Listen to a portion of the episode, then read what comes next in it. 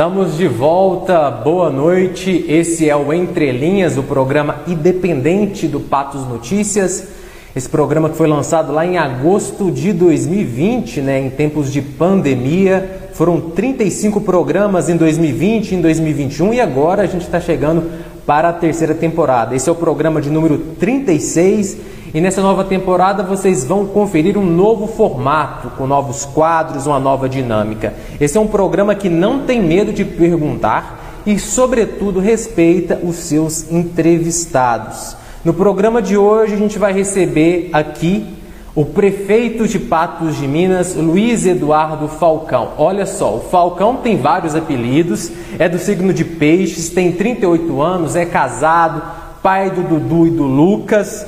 Tem gente que chama ele de Gavião, tem gente que chama ele até de Playboy de Goiânia, mas fato é que é o prefeito de Patos de Minas. Seja bem-vindo, Falcão. Obrigado, Lelis. Boa noite a todos que nos acompanham. É um prazer conceder essa entrevista para vocês que fazem de fato um jornalismo independente.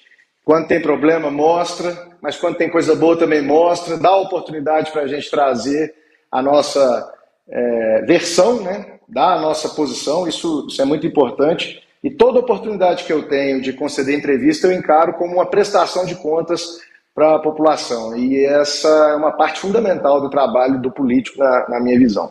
Vamos lá. Vamos lá, Falcão. O senhor já participou quatro vezes do programa Entre Linhas. A mais recente foi no dia 11 de março de 2021. Então tem muito tempo já, tem mais de um ano. E a última entrevista, um eu, tive a, isso, eu tive a oportunidade de assistir ela novamente esse final de semana. Eu fiz uma maratona, na verdade, das quatro entrevistas que o senhor concedeu para a gente. E no último programa, né, do Entre Linhas que o senhor participou, o assunto foi só pandemia. A gente estava vivendo a pior fase da pandemia da Covid-19 aqui em Patos de Minas. Eram mortes praticamente todos os dias. E hoje, né, a gente está chegando a um feriado, um feriado de Semana Santa, de Páscoa, totalmente diferente, com zero internações pela doença nos hospitais aqui do município. Então, eu queria aproveitar para perguntar para o senhor como que está sendo suas noites, seus dias a partir de agora, sem se preocupar com a pandemia.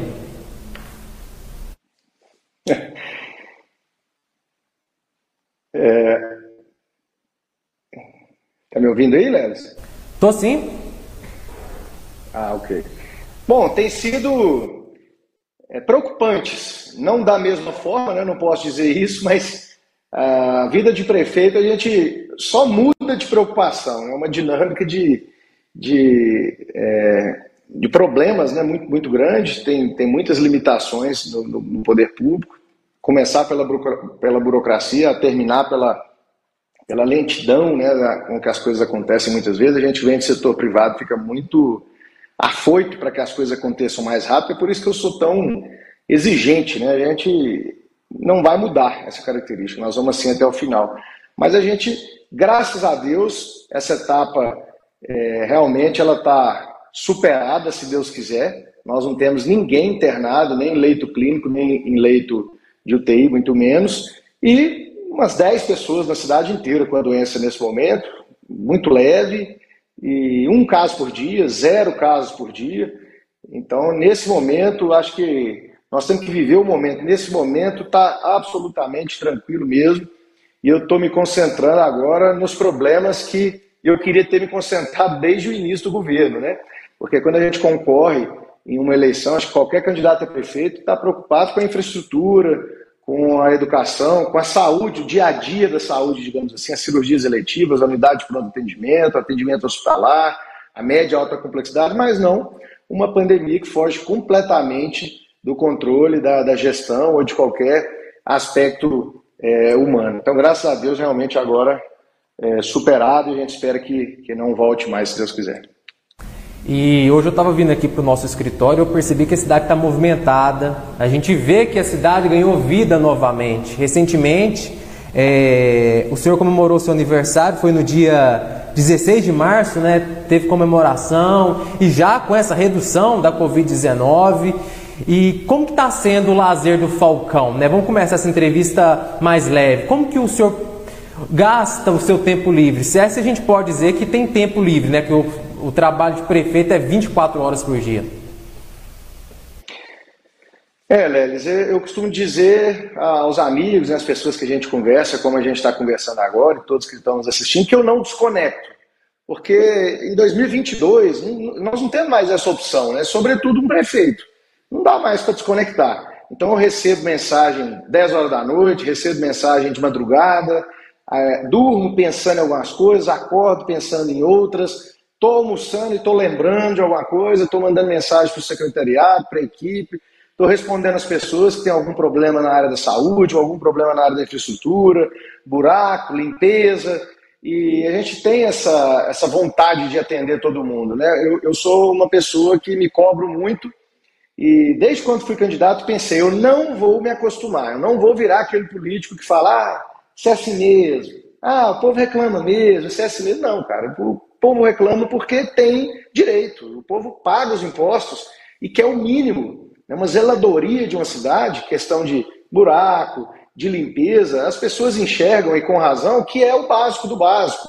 É, ter uma consulta, fazer a sua cirurgia, as pessoas pensam, olha, eu trabalho o dia inteiro, faço o maior sacrifício, será que eu não tenho, na hora da, da, do desespero, da saúde, eu não consigo fazer uma cirurgia? Então eu realmente fico muito tocado com essa situação. A gente pegou a saúde há anos, não tinha notícia boa, só notícia ruim. Oncologia com problema, cardiologia com problema, São Lucas com problema, cirurgias eletivas paradas. A UPA sem uma reforma pequena sequer ao longo da, da sua história, desde a inauguração. E tem muitos desafios ainda, mas é muito gratificante é, ver que a gente já está mudando isso, né? zerando filas, procedimentos, voltando às cirurgias eletivas. Abrimos um hospital que já está com 129 leitos, é, é o maior hospital público particular já da região, em sete meses de funcionamento. Então é só o começo.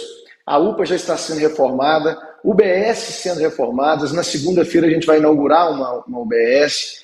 É, estamos levando o UBS que está num local muito ruim para um local mais digno. E saúde, para mim, é, é, o básico do básico. A, a, educação também, com certeza. Mas antes ainda, eu acho que a saúde é algo que é, desespera mais as pessoas, né? que desestrutura mais as famílias e até a situação de poder estudar, de poder trabalhar. É, parece óbvio o que a gente está falando, mas é, para muitos é, essa situação ela fica às vezes a gente olha a cidade tão bonita, né, Patos de Minas, vê tudo funcionando e pensa que a saúde pública está uma beleza. E não estava uma beleza. E a gente está suando a camisa demais para mudar essa, essa realidade. Indo no Ministério da Saúde, indo em Belo Horizonte, conseguindo dinheiro com recurso do Estado para abrir a, a Santa Casa. Vamos conseguir, vamos ter mais uma grande conquista esse ano também, que a gente vai falar em breve. Então, é, meus momentos de lazer, né, eu acabei é, me delongando demais na resposta, é só quando dá mesmo. Por exemplo, hoje é ponto facultativo da prefeitura. O que, que eu estava fazendo? Trabalhando. Cheguei de João Pinheiro agora há pouco.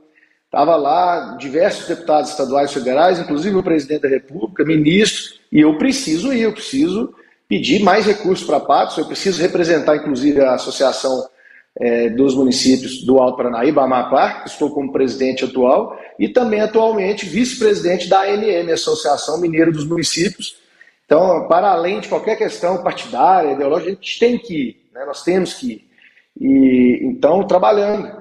E vou terminar a entrevista daqui a pouco, vou tentar responder. Tem mais de 200 mensagens aqui que eu preciso é, responder, fora as redes sociais, eu estou falando só de WhatsApp. Então, eu vejo como uma missão assim da minha vida e preciso dedicar aos meus filhos também, faço isso. Acabei de chegar, fiquei com eles, abracei eles, beijei. Vamos é, ver se a gente vai para a fazenda também esse final de semana, ver se a gente vai para a roça, divertir um pouco, dedicar a eles. E a gente, ninguém é de ferro, né? Mas, mas os momentos de lazer realmente não, não têm sido muitos, não. O aniversário foi uma oportunidade de é, desabafar um pouco, né? relaxar um pouco. Dois anos de pandemia. Foi exatamente no meu aniversário de 2020 Fiz ele no dia 19 de março, a gente não sabia o que, que ia acontecer. Foi, foi o último evento que eu participei é, naquele ano, assim, com, com, muita gente. Depois piorou tudo, aconteceu aquela catástrofe. E a gente passou 2020 inteiro, como todos viram, né, a pandemia. Depois 2021, quando a gente pensou que a coisa podia dar uma melhorada, aí que piorou dez vezes mais.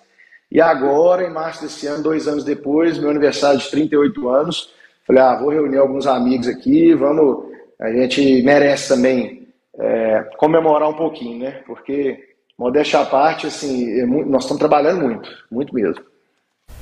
Bom, é, a gente vai falar sobre muito assunto, o pessoal está mandando perguntas já, a gente abriu uma caixa de perguntas durante a semana lá no site, a gente vai apresentar as principais para o Falcão no terceiro e último bloco do nosso programa. Mas eu não faço o programa sozinho, o Igor Nunes vai é, me fazer companhia. Só que nesta temporada, Falcão, tem uma novidade: o Igor Nunes não vai ficar no estúdio, ele vai ficar na rua. E a gente vai falar com ele ao vivo, porque ele está lá da UPA e tem uma pergunta para o senhor. Boa noite, Igor. Boa noite, Leres. Boa noite, Falcão. Boa noite aos internautas que nos acompanham no Facebook, Instagram e YouTube. Olha só, eu estou aqui na UPA de Patos de Minas e hoje a gente pode ver que ela está bem tranquila aqui na porta. Inclusive, não tem muita gente. A gente até passou ali na porta, não tem muita gente na fila de espera. E vou falar um pouquinho sobre a reforma. Né? Na semana passada, é, o governo municipal inaugurou né, a primeira fase da reforma. Inclusive, a UPA ganhou. É, medicação rápida, né, uma sala de medicação rápida. E agora, é, assim que terminar essa reforma, você acha que a UPA é, vai continuar essas reclamações na demora do atendimento? Haverá outras é, sanções que podem ocorrer dentro da UPA? E também, será que Patos de Minas vai precisar de uma segunda UPA ou não? Qual a sua opinião, Falcão? Olha, primeiro parabenizar vocês pela dinâmica aí, né? O, o, o Igor lá na UPA, né? poderia estar tá cheio de problemas lá e vocês iam pegar de surpresa. E é isso que a gente precisa mesmo, transparência. E olha que beleza, mostrando que nesse momento está tranquilo. A UPA é dessa maneira. Tem dia que ela está mais cheia, geralmente nas segundas-feiras, né? e em outros momentos ela fica mais vazia. Depende muito é, por exemplo, nós estamos num, num, ano de dengue muito forte, infelizmente, para todo lado. Então, os sintomas aparecendo, as pessoas vão para a unidade de pronto atendimento e é preciso é, aproveitar a oportunidade para explicar a todos que estão atendendo como é que as coisas são ligadas umas nas outras na saúde pública.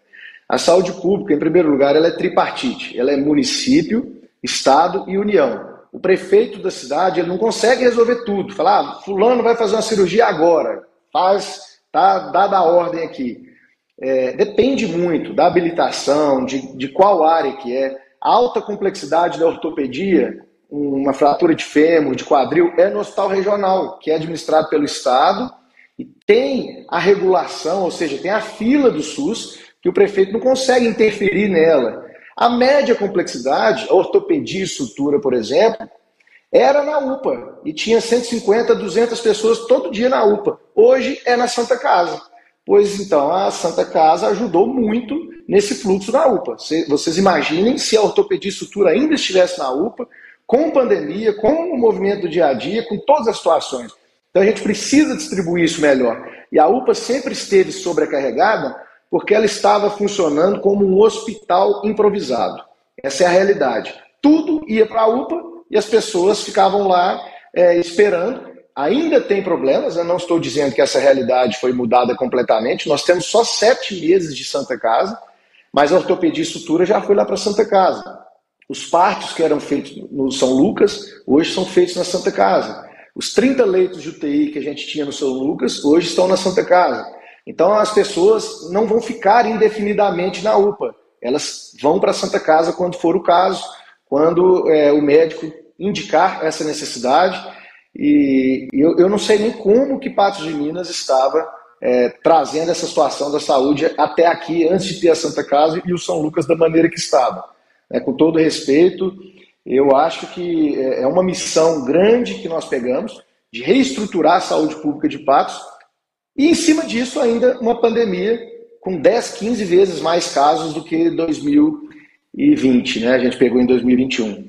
Então foi tudo muito difícil, muito difícil, mas eu tenho muito orgulho de como que isso foi enfrentado e as conquistas que a gente teve nesse curto prazo. Há quanto tempo se fala em Patos em abrir um hospital? O hospital está aberto, tem só sete meses, já é o maior hospital da região, público ou particular, 129 leitos. A oncologia deve voltar para a paz em breve. A gente está tratando disso todos os dias. Posteriormente, a cardiologia nós queremos também organizar esse fluxo da saúde. Vai ficar perfeito? Não, não vai ficar perfeito. Volta e meia, alguma OBS vai estar sem médico, porque o médico entra, às vezes ele tem uma oferta de trabalho melhor, sai, até que você faz um processo seletivo com toda a burocracia que o setor público exige, com os recursos que eh, podem ser interpostos pelos concorrentes, com os prazos que tem que correr. Então é, é complicado, não é simples como a gente gostaria. Mas eu espero que a gente eleve bastante o nível, cada vez mais, da saúde. As pessoas já voltaram a fazer as suas cirurgias eletivas. A gente tinha mais de 3 mil pessoas em Patos esperando cirurgia eletiva. Ficaram paradas durante anos, até desde antes da pandemia. Já estão sendo feitas essas cirurgias eletivas lá na Santa Casa. E olha a importância disso. Quem está esperando uma cirurgia de hérnia, é, vesícula, enfim, é uma pessoa que está com o potencial de agravar o seu estado de saúde a qualquer momento. Porque infecciona, vai para a UPA, pode infeccionar e pode vir até a óbito. É isso que estava acontecendo nos últimos anos.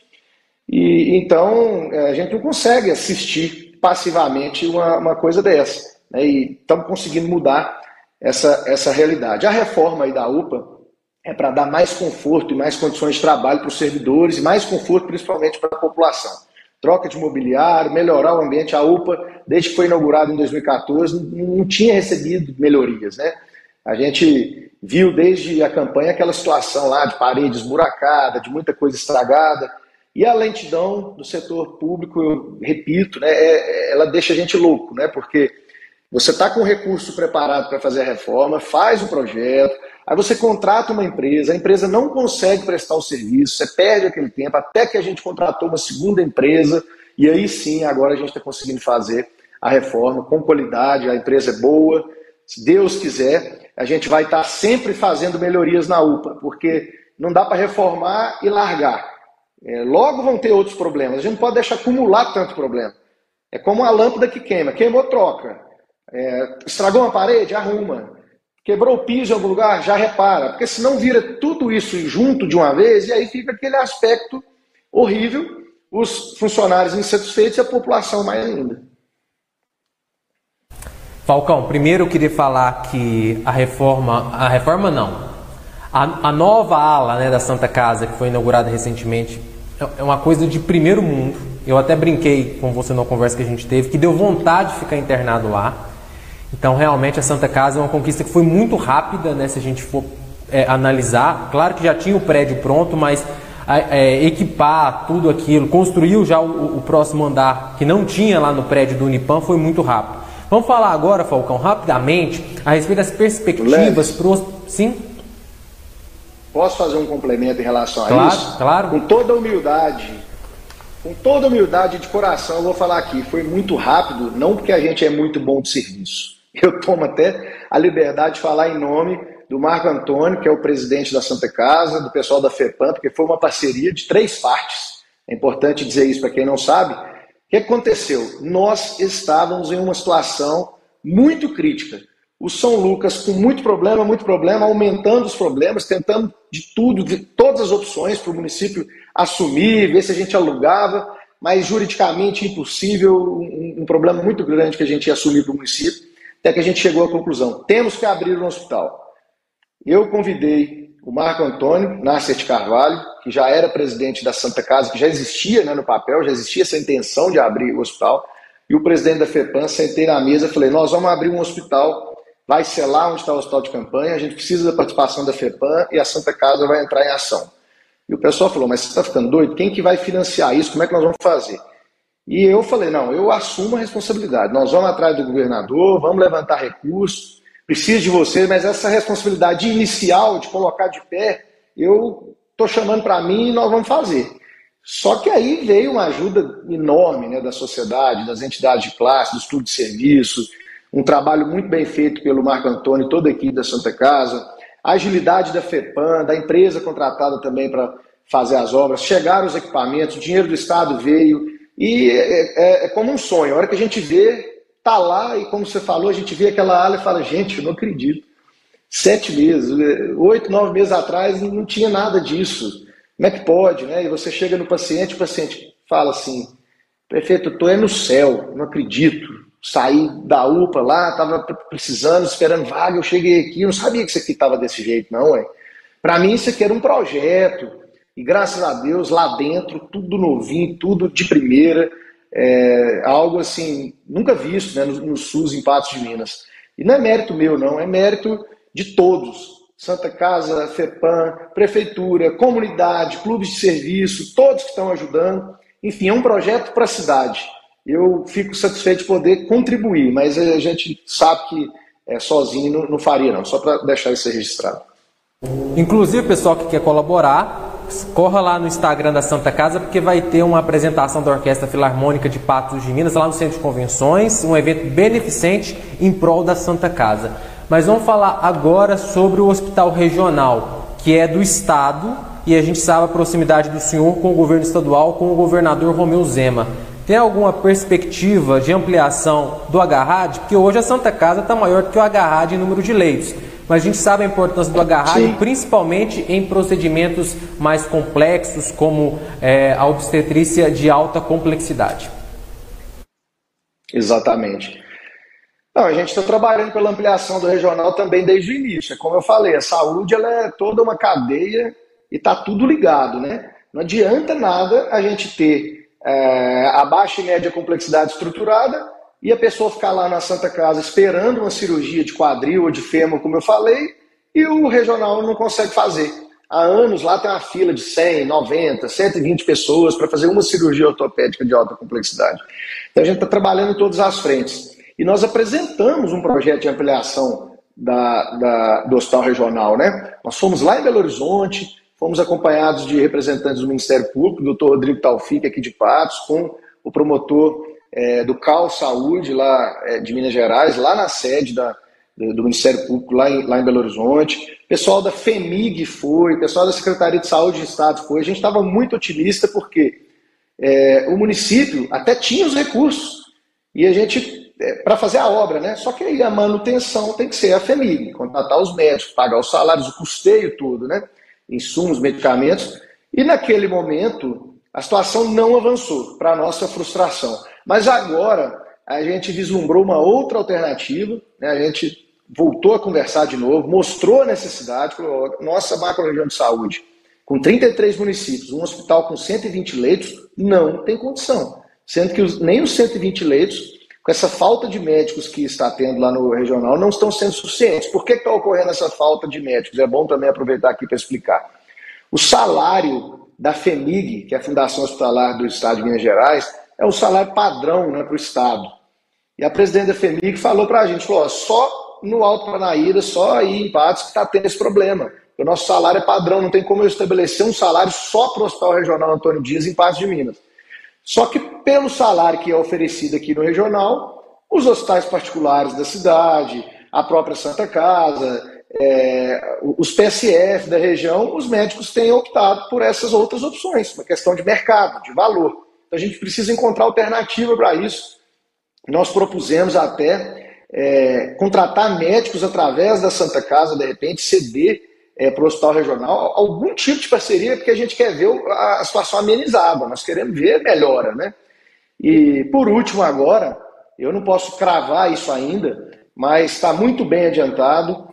É, uma conquista nossa da Amapar, uma reivindicação que todos os prefeitos da, da, da Amapá, os 18 prefeitos, fizeram para o secretário de governo, Igor Eto, quando ele esteve aqui da última vez, ampliação do regional. Eu venho batendo nessa tecla toda vez que eu tenho oportunidade, até que a presidente da FEMIG, a Renata, nos visitou recentemente, para a gente iniciar as tratativas e celebrar um convênio para ampliação do hospital regional, finalmente. Então, esse projeto está em andamento e, tendo novidades, a gente vai informando. Perfeito, Falcão. Vou pedir para o senhor ser um pouquinho mais objetivo, porque eu ainda nem terminei a primeira folha de perguntas. Então vamos fazer uma pergunta aqui. Eram duas, eu vou resumir uma para o senhor responder bem rapidamente. Cardiologia, que deixou Patos de Minas em 2017, o pessoal tem que ir até São Sebastião do Paraíso, é, muitos quilômetros, acho que cerca de 400 quilômetros para receber atendimento e a oncologia, que recentemente, devido ao, ao fechamento do Hospital São Lucas, ficou comprometida. É, tem uma perspectiva e uma previsão já para a parceria da Santa Casa com o Centro Oncológico e também para a volta da cardiologia? Olha, a situação mais próxima é a oncologia, né? O, a Santa Casa, a Prefeitura e o Centro Oncológico AZ já se reuniram, já é, iniciaram também essas tratativas aí. A habilitação já foi aprovada aqui na nossa macro-região, está sendo aprovada em Belo Horizonte e vai para Brasília para resolver. É muito detalhe, é muita coisinha, mas vai dar certo. Né? Nós estamos em cima disso aí.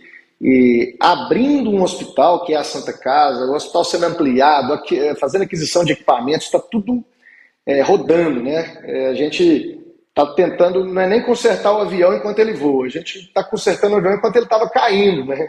A saúde como um todo em parte, com pandemia, com cirurgia letiva parada, com cardiologia, oncologia fora. Resolvida essa situação da oncologia, a gente quer trazer a cardiologia em seguida. Já, isso está em andamento também. Ainda falando sobre saúde, para a gente fechar, por exemplo, feriado, a pessoa fica doente, às vezes um resfriado, dengue, as UBS estão fechadas, o paciente resta aí para a UPA, que é o único ponto de atendimento, que fica lá no Jardim Peluso. É, a Secretaria de Saúde já cogitou ter uma UBS, uma ou duas UBS funcionando 24 horas por dia para descentralizar esse atendimento? Digo isso porque na época que o Centro de Enfrentamento à Covid-19 no bairro Lagoa Grande teve uma baixa demanda, o pessoal elogiou bastante, porque chegava lá, às vezes estava com um sintoma respiratório que não era Covid, era atendido e já resolvia rapidamente essa situação sem passar pela UPA. Tem essa perspectiva, talvez, de uma UBS 24 horas por dia em alguns pontos da cidade, ou pelo menos em um outro ponto, para desafogar a UPA? Essa situação já foi discutida assim com a secretária de Saúde, Ana Carolina. A gente tem trabalhado com algumas UBSs abertas em um período um pouco mais dilatado, né, para facilitar para as pessoas que trabalham durante todo o horário comercial e às vezes só tem condições de ir 6 horas da tarde, 6 e meia, 7 horas da noite. Então isso tem funcionado e eu vou voltar a conversar com a secretária sobre isso. É uma situação bastante razoável, sim. E a cidade ela está bastante espalhada, né? De fato, dependendo da onde a pessoa mora, fica muito longe para ela ir lá no Peluso. O Quebec, por exemplo, é extremamente longe. As pessoas, dependendo do bairro, tem que pegar dois ônibus. Fica não só oneroso, como também é, penoso, né? A pessoa às vezes está passando muito mal, como é que ela vai pegar é, o transporte coletivo? E, e às vezes não tem essa, essa condição também, seja ela financeira ou até, ou até de saúde. É uma, uma ótima sugestão que vamos tratar dela, até anotei aqui. O pessoal está cobrando sobre a polêmica dos vereadores, mas é daqui a pouquinho. Eu não estou fazendo sensacionalismo, não. É porque daqui a pouquinho a gente vai falar desse assunto. Já está aqui no roteiro e tem quadro novo no Entre Linhas, que é até surpresa para o Falcão. O Falcão vai descobrir esse quadro aqui junto comigo. É, mas vamos falar agora sobre educação. Os professores são contratados hoje, os que não são concursados, através do listão, que considera currículo e também tempo de serviço. Falcão, tem perspectiva aí de um concurso público? E o senhor é contra ou a favor do concurso público, da estabilidade do serviço público, no que se refere, por exemplo, talvez à dificuldade, às vezes, de demitir um servidor?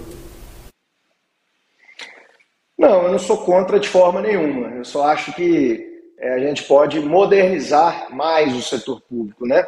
Estabelecer mecanismos que premiem o servidor que produz mais, que traz mais resultados. Essa é a verdadeira meritocracia, né? A meritocracia virou um tabu no Brasil. Quando você fala de meritocracia, o pessoal já acha que você é ultraliberal, que você está ignorando né, a, as diferenças sociais, e não é nada disso. É, meritocracia quando você tem as mesmas condições. A meritocracia dentro do serviço público para o servidor é algo extremamente bem-vindo. Né? Então, não, não, sou contrário, não. E nós devemos sim fazer concurso público dentro do nosso mandato. Porém, para esse ano, é uma realidade bem, bem distante. Né? Eu diria que é praticamente impossível, porque a gente tem a lei de responsabilidade fiscal, que limita o gasto do município com o pessoal a aproximadamente 50% da receita. E a gente já está nesse limite, com todas as contratações que nós precisamos fazer de professor apoio, na educação como um todo, na saúde, a gente já está próximo desse limite de 50%. Então, eu não posso contratar mais pessoas a não ser que a receita também aumente. Para o ano que vem, pensando em uma recuperação econômica ainda mais intensa, em uma melhora maior ainda, né, porque a gente teve um saldo positivo aí de empregos em 2021 de 3.200 empregos, saldo positivo entre empregos gerados e, e, e, os desligamentos. E já agora no início desse ano, se não me engano, vocês noticiaram, inclusive, Patos em terceiro lugar no estado inteiro em números absolutos, já aí com quase 2 mil empregos de saldo também. Isso é muito, muito bom. Mas existem as distorções, né? Não é porque tem emprego que está todo mundo empregado. Tem pessoas que ainda precisam se qualificar mais, que precisam entrar em uma área específica, tem pessoas que é, estão procurando, de repente, em uma outra área. Então, a gente precisa qualificar, aproveitar as potencialidades de Patos e região, principalmente o agro, a questão de tecnologia. Nós estamos hoje com um déficit de 150 mil funcionários de TI no Brasil. Né? Tem novas profissões que surgiram nos últimos anos. Então, a gente precisa acompanhar essas mudanças. E, e, é algo que a gente tem trabalhado junto ao Sistema S, inclusive, ao SEBRAE, a todos, o SENAC, é, SESI, SENAI, porque a gente tem indústrias na nossa cidade, a gente tem ofertas e, de emprego e que não vagas que não estão sendo ocupadas, está tendo dificuldade aí para conseguir ocupar essas vagas. Perfeito, Falcão. Vamos acionar novamente o Igor Nunes. Igor, o que está acontecendo aí? Eu não estou conseguindo te ver. Onde você está agora? Boa noite, Lelis. Olha só, eu tô aqui na Lagoa Grande, né? Na orla da Lagoa Grande. Vou pedir para Luana ligar e para ela tá da Lagoa Grande, né? Tá toda no escuro, né? Mas agora vamos mostrar aqui direitinho. É... Aqui sabemos que em 2021 Patos Notícias é, noticiou que a ação que, né, da iluminação havia sido roubada isso. É, a gente teve um, a gente teve um problema de áudio com o, o Igor. É, e aí a gente vai daqui a pouquinho retomar esse contato, mas eu vou. Mas dá para é, saber exatamente isso, dá para saber exatamente o assunto, né? É, em 2021 a gente noticiou no Pato Notícias em dezembro o furto de vários cabos subterrâneos da rede de iluminação que é do município lá da Lagoa Grande e desde então, já vai completar aí quatro meses, é, parte da orla, boa parte dela está no escuro. Falcão, por que, que essa, é, essa questão ainda não foi resolvida? Isso aí é reflexo, um exemplo da burocracia da administração pública, que não é simplesmente você ir na loja e comprar um cabo, comprar uma lâmpada e colocar? Não, nesse caso aí já é uma questão de ineficiência mesmo, que eu assumo aqui, porém esclareço que a gente está tratando de uma empresa terceirizada que faz esse serviço.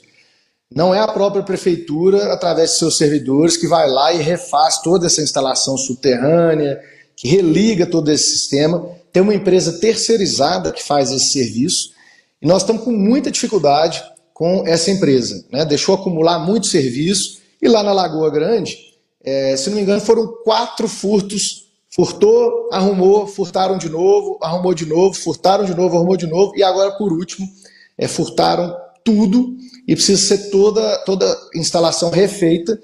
E como a gente fez é, uma PPP, uma parceria público-privada de iluminação pública, e já foi feito esse leilão, já está tudo acertado. Em setembro, toda a iluminação da cidade começa a ser trocada por LED. Eu vou pedir para que a Lagoa Grande é, seja o primeiro local é, mas o primeiro bairro que a gente vai fazer é o bairro Quebec. Eu defini isso junto com a, com a equipe. O Jardim Quebec precisa ser o primeiro. A gente quer fazer o lançamento lá. Nós não queremos privilegiar os bairros mais privilegiados. Nós queremos privilegiar os menos privilegiados. Começar por eles, né? E então vai ter toda essa troca da iluminação por LED a partir de setembro. E no meio do ano agora, uma no, a nova empresa que vai fazer também a troca é, por LED, ela já começa a manutenção. E eu não sei se de repente por isso a empresa atual já está, é, de repente, diminuindo o ritmo. O fato que eu estou brigando com a minha equipe, né, no, no, bom sentido, né, pedindo todo dia cronograma, pedindo para acelerar isso, porque eu sei que é uma situação aí que é, não, não, não pode acontecer. E não é só na Lagoa Grande, né? É, agora a empresa contratou novas equipes e eu sei que os trabalhos aceleraram, mas precisa priorizar locais como, como a Lagoa Grande. Eu já fiz esse pedido e vou fazer aqui agora de novo. Perfeito, Falcão. Falando em Lagoa Grande, é, o pessoal vai lá muito para correr. A gente tem a, a corrida do milho chegando. E eu vi nas suas redes sociais que você disse ali que talvez vai participar. Realmente vai participar? Já está treinando para correr na corrida do milho e também dessa forma participar mais ativamente aí das comemorações do aniversário da cidade, que desta vez vai ter festa, né? Olha, Lelis, precisar, eu estou precisando bastante. Eu adquiri, né, digamos assim, uns 8, 9 quilos desde a eleição. É porque tem caviar na prefeitura, nenhuma mamata, nada disso. Muito pelo contrário. A única coisa que tem lá é um pão de sal por dia. E é porque a gente está comendo mal mesmo, né? É, toda hora almoça mais tarde por conta da correria, come alguma bobagem na rua, é, muito salgadinho, muito refrigerante né, nos eventos, e eu preciso ficar mais, mais disciplinado. É, então, necessidade de correr, eu até teria mesmo. Agora, eu não tenho condições, porque eu tenho um desgaste muito avançado, principalmente no joelho esquerdo, que eu já até rompi o tendão patelar, eu tenho uma cirurgia grande nesse, nesse joelho, e para mim, bastante difícil correr, sabe? Bastante difícil. Eu tenho que procurar é, bicicleta, eu tenho que natação, esse tipo de coisa. Mas eu estarei lá prestigiando e de repente, pelo menos um pouquinho, a gente corre, né? Beleza, vamos falar com o Igor Nunes agora de novo. Ele deve estar nos ouvindo. Igor, com você. É isso aí, agora mudei de local um pouquinho. Ó, vamos mostrar terminal rodoviário, né? Outra reclamação que a gente teve é, durante o ano, né? Durante o ano de 2021, 2022 e no dia 3 de fevereiro, o Procon, o Procon instalou um processo administrativo contra a concessionária que administra o terminal rodoviário de Patos de Minas, né?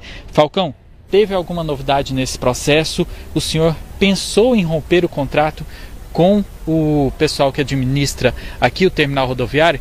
Qual é a resposta sobre isso? Bom, primeiro dizer que quem ganha a eleição e assume o cargo de prefeito, assume também os encargos. Assume todos os contratos que estão em vigência. Nós temos contrato em vigência com a Copasa, com a Pássaro Branco, com a empresa que administra o terminal rodoviário, com a Concerbras na coleta do lixo, né? com a Limpebras na capina, na limpeza dos canteiros, enfim, são inúmeros contratos. E não é só chegar lá e falar, não quero mais. Vou... Tem, tem cláusulas, tem um, um, prazo de vigência do contrato, então não é tão simples assim. Mas como você informou, nós estamos é, tratando dessa questão, né, instauramos esse processo, digamos assim, para é, ou resolver de uma maneira ou de outra. Então é uma possibilidade, sim, esse, esse rompimento, como é uma possibilidade qualquer rompimento com todos os contratos que não estejam atendendo a população. Perfeito. Vamos mudar de tema agora. Vamos falar sobre assistência social, porque Patos de Minas enfrentou duas enchentes em um mesmo ano, em, em, em janeiro e fevereiro. Foi uma coisa que ninguém estava imaginando. A gente teve aquela enchente em janeiro, a gente viu o rio abaixar a ponto de ficar ali no nível normal e em uma semana, lá em fevereiro, início de fevereiro, a gente teve uma nova enchente.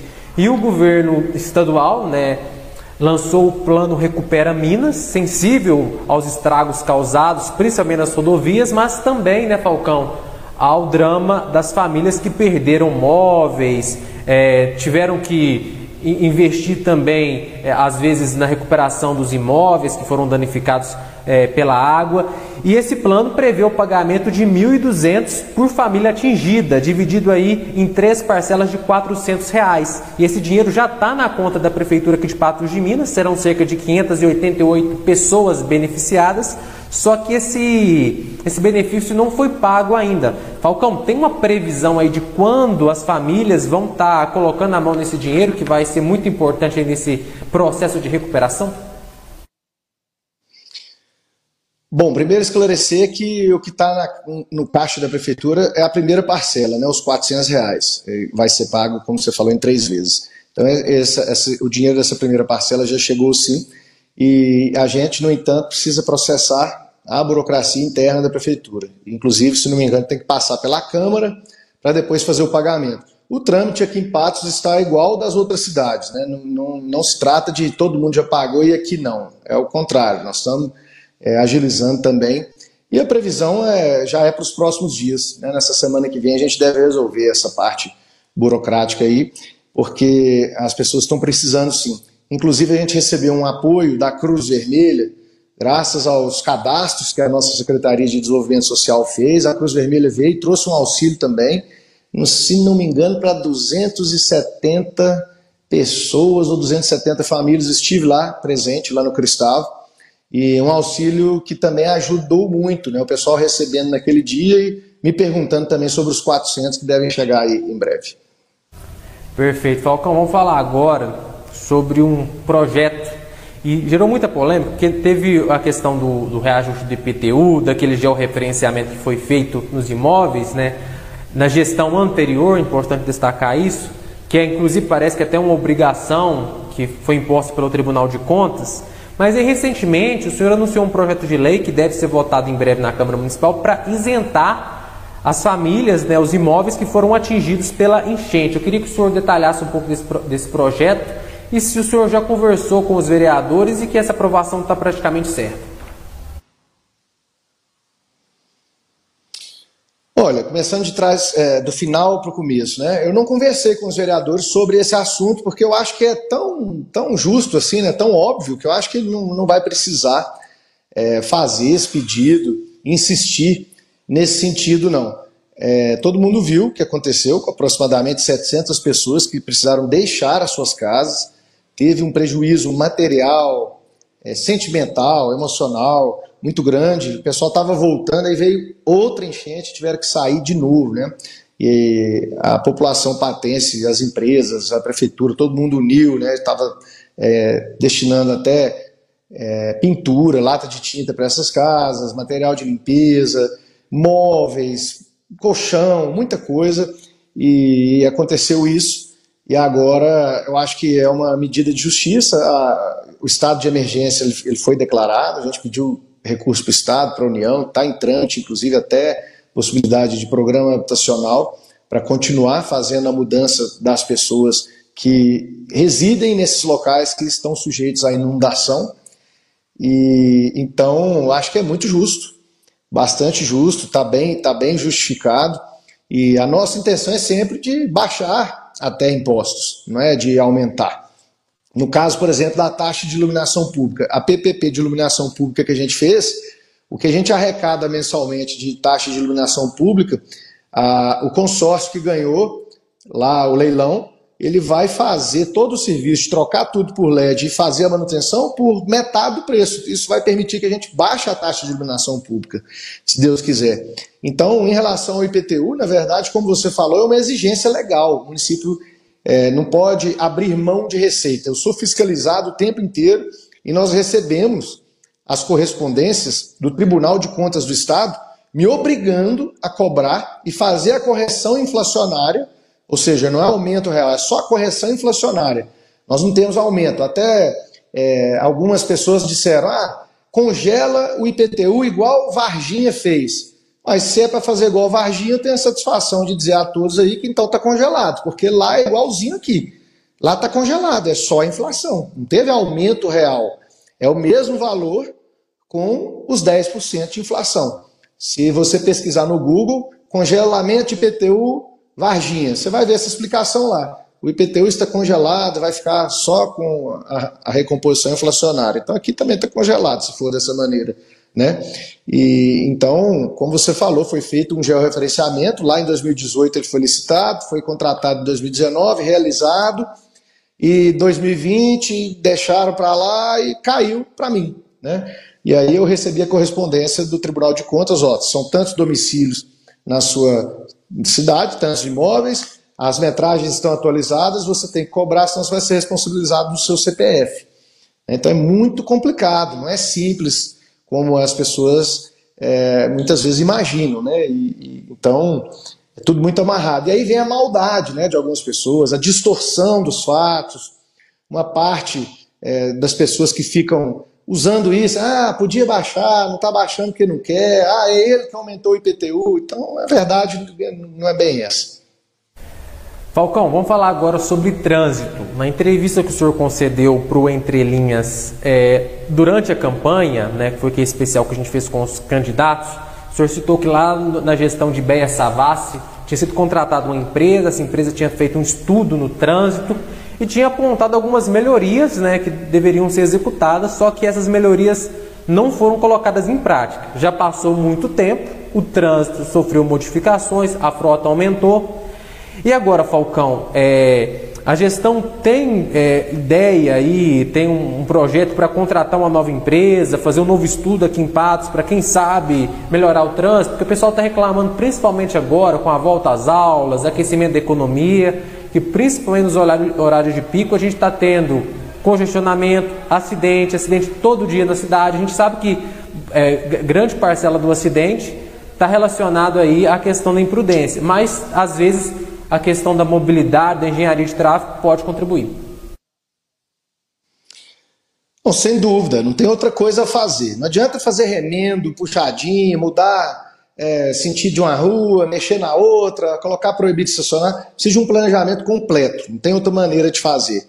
E a gente está contratando sim. A gente destinou recurso para esse ano, para o orçamento desse ano, é, Para quem não sabe, no primeiro ano de gestão eu não trabalho com um orçamento construído por mim, então você não planeja o seu primeiro ano. Você trabalha com um orçamento feito no último ano da gestão anterior, que é aprova na Câmara para o ano seguinte. Já no ano passado, nós elaboramos todo o orçamento para 2022, aprovamos na Câmara e agora a gente está colocando em prática esse orçamento. E tem recurso previsto para essa contratação. É contratar um estudo especializado que vai definir, do ponto de vista macro, todo o trânsito da cidade e colocar em prática. Porque o nosso trânsito, ele basicamente é o mesmo trânsito de 20 anos atrás com os puxadinhos que foram fazendo, né? com as melhorias ali, às vezes no improviso, dentro do que era possível, com os recursos que tinha.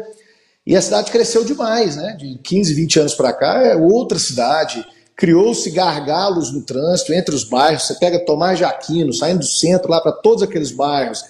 Você pega é, também a, a, JK, a própria JK, né, para os dois lados, para acessar os bairros. Tem hora que dá um, um fluxo muito grande. Doutor Marculino, Major Gotti, para você sair desse miolo ali do centro ali, tem hora que é bastante complicado, sentido mercado municipal. E então é, é, e as mudanças que forem diagnosticadas e identificada a necessidade de fazer, tem que fazer. Por exemplo, se lá na rua da HNSF é o caso de tirar o estacionamento para fluir duas pistas de rolamento, paciência. É, se algumas pessoas vão ficar chateadas, mas é por um bem maior. A gente vai ter que fazer. A, a própria Fátima Porto, do, do, centro aqui, ela fica uma via estrangulada, tem hora, né, nos horários de pico, porque você tem estacionamento e quase que só uma pista para passar. Se fosse tudo livre, seria mais fácil. E, no entanto, a gente sabe, tem comerciantes, tem toda uma dinâmica ali de, de economia né, que está girando ali naquele local, mas a gente vai ter que, vai ter que adequar. Contratado o estudo, entregue o resultado do estudo, a gente vai divulgar isso para a comunidade e vai colocar em prática. Falcão, a gente vai entrar agora no bloco das polêmicas, que eu vou colocar no Entrelinhas, é uma novidade. Eu anunciei no início do programa que aqui a gente não tem medo de perguntar. A gente dá liberdade para o nosso eu convidado. Eu de responder. então tá ótimo. E a gente dá liberdade para o nosso convidado responder. É um programa ao vivo. E caso o convidado também queira se abster, esse direito também é dele. Em 10 de fevereiro, a viúva do ex-vereador Marquinhos das Bananas concedeu uma entrevista numa emissora de rádio, e não foi apenas uma entrevista, foram várias, e acusou o senhor de integrar uma quadrilha, juntamente com outros vereadores, para caçar o um mandato do vereador Marquinhos das Bananas, do então vereador Marquinhos das Bananas. É, o senhor não comentou essa acusação na época, restaram especulações aí pelas redes sociais. Agora, Falcão, eu queria ver se o senhor tem interesse em comentar esse caso. O senhor pretende tomar alguma providência quanto a essa acusação? Como que o senhor recebe aí as declarações da viúva do ex-vereador Marquinhos das Bananas? Leles, a população patense votou maciçamente em 2020 para mudar a política de Patos. Acabar com essa politicagem suja, com essa baixaria, Eu não quero saber disso, ninguém quer saber disso. O pessoal quer ver benefício para a cidade, quer ver avanço, quer ver atração de investimento, é melhoria na saúde pública, na infraestrutura. E eu lamento, assim, do fundo do coração, é, como que a, a viúva né, em questão está assim claramente sendo usada por algumas pessoas e num momento de fragilidade. Eu acho que isso é de uma baixeza, de uma, de uma sujeira que eu não sei nem classificar. Você se aproveitar da fragilidade emocional de uma pessoa que acabou de perder seu marido para é, espalhar inverdades, para tentar confundir as pessoas, para fazer politicagem, basicamente. Eu não comentei porque eu não vou processar uma pessoa fragilizada. Isso é tudo que as pessoas que estão por trás querem, para ficar rendendo a polêmica, para ficar perguntando na rádio, na televisão, quem é que tem razão, para ficar entrevistando novamente. Eu tenho mais o que fazer, sabe? Eu estou bastante é, compromissado com os problemas do município. Como eu te falei no início, a gente tem um dia que dorme pensando numa coisa, acorda pensando em outra. E o que eu tenho a dizer é assim: lamento muito, né? Lamento muito. Eu tinha uma relação muito boa com o Marquinhos das Bananas, então aquilo, a hora que começou aquele negócio, para mim ficou parecendo uma brincadeira, não estou entendendo. Né? Ele foi eleito vereador, teve a eleição da mesa da Câmara, não teve problema absolutamente nenhum Logo em seguida, eu estava com ele num churrasco lá na Mata dos Fernandes, junto com a família dele toda. Recebi ele todas as vezes que ele quis lá é, no gabinete. Atendi ele sempre que possível nas demandas dele. Sempre que ele tinha algum problema de saúde, eu mandava mensagem: e aí, Marquinhos, você está bem? Parece que você está na UPA, está no hospital, está precisando de alguma coisa. E infelizmente veio a, a ocorrer o falecimento dele e a gente lamenta demais que isso é, seja usado dessa maneira, né? muito, muito vil, um negócio muito.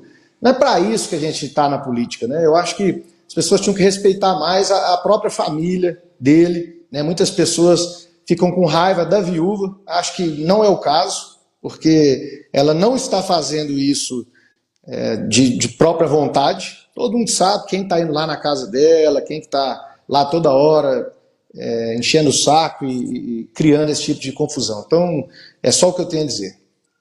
Falcão, ainda falando sobre esse assunto, só que em outro cenário agora mais recente, a diretora de comunicação, ex-diretora de comunicação, Ana Rodrigues, anunciou a saída do cargo, um cargo de confiança, e depois que anunciou a saída, surgiram boatos quanto ao que havia acontecido.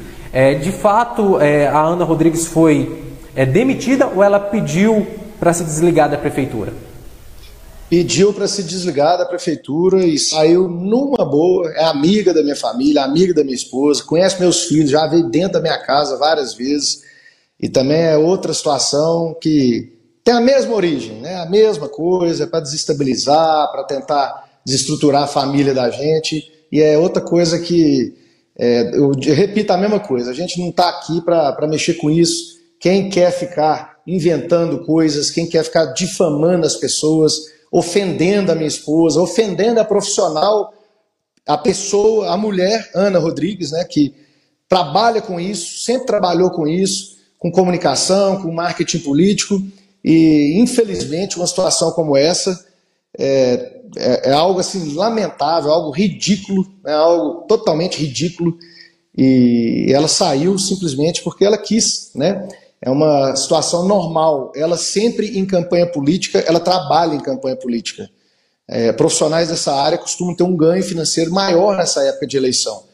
E ela sempre trabalha em eleição, esse ano tem eleição de novo, ela é uma profissional lá de Nova Lima, e falou, olha, eu acho que vou conseguir, estou recebendo algumas propostas esse ano, e eu não, não gostaria que ela, que ela saísse, mas a gente é, conversou e beleza, né? já está trabalhando, já tem os seus projetos. Estou conversando com ela quase todo dia. A Ludmilla, minha esposa, também conversa. Então, também bobagem que não faz sentido nenhum, que a gente lamenta também.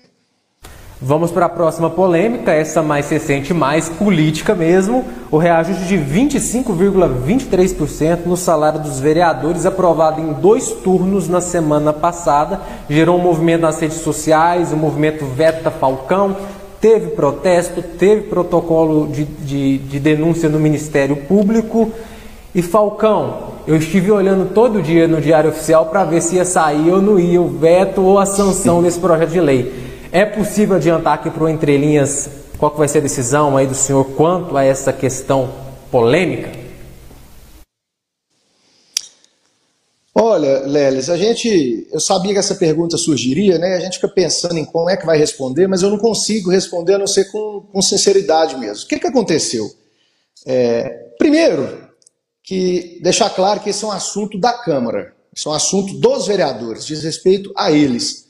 O meu salário, o salário da vice-prefeita, não teve recomposição inflacionária nenhuma esse ano, não teve recomposição inflacionária nenhuma o ano passado, e mais do que isso, no ano passado a gente fez foi cortar pela metade o nosso salário durante meses. Eu não estou querendo é, criar problema com a Câmara e nem aparecer em relação a isso, só estou deixando claro a minha posição. Tá? Essa, essa é a minha posição. É, como é que começou essa história? Deixa eu explicar para as pessoas que estão assistindo. Vereador, prefeito, não pode aumentar o seu próprio salário. Uai, Falcão, então como é que os vereadores fizeram isso? Na verdade, você faz uma lei estabelecendo, fixando o subsídio para o próximo exercício. Ou seja, os vereadores da atual legislatura, o prefeito atual, todo mundo, pode fixar o vencimento, o subsídio, para o próximo prefeito e os próximos vereadores, não os atuais. Só que a lei, a última lei que fez isso é de 2016. E a última legislatura não corrigiu a inflação do salário dos vereadores, nem do prefeito, nem da vice, nem dos secretários.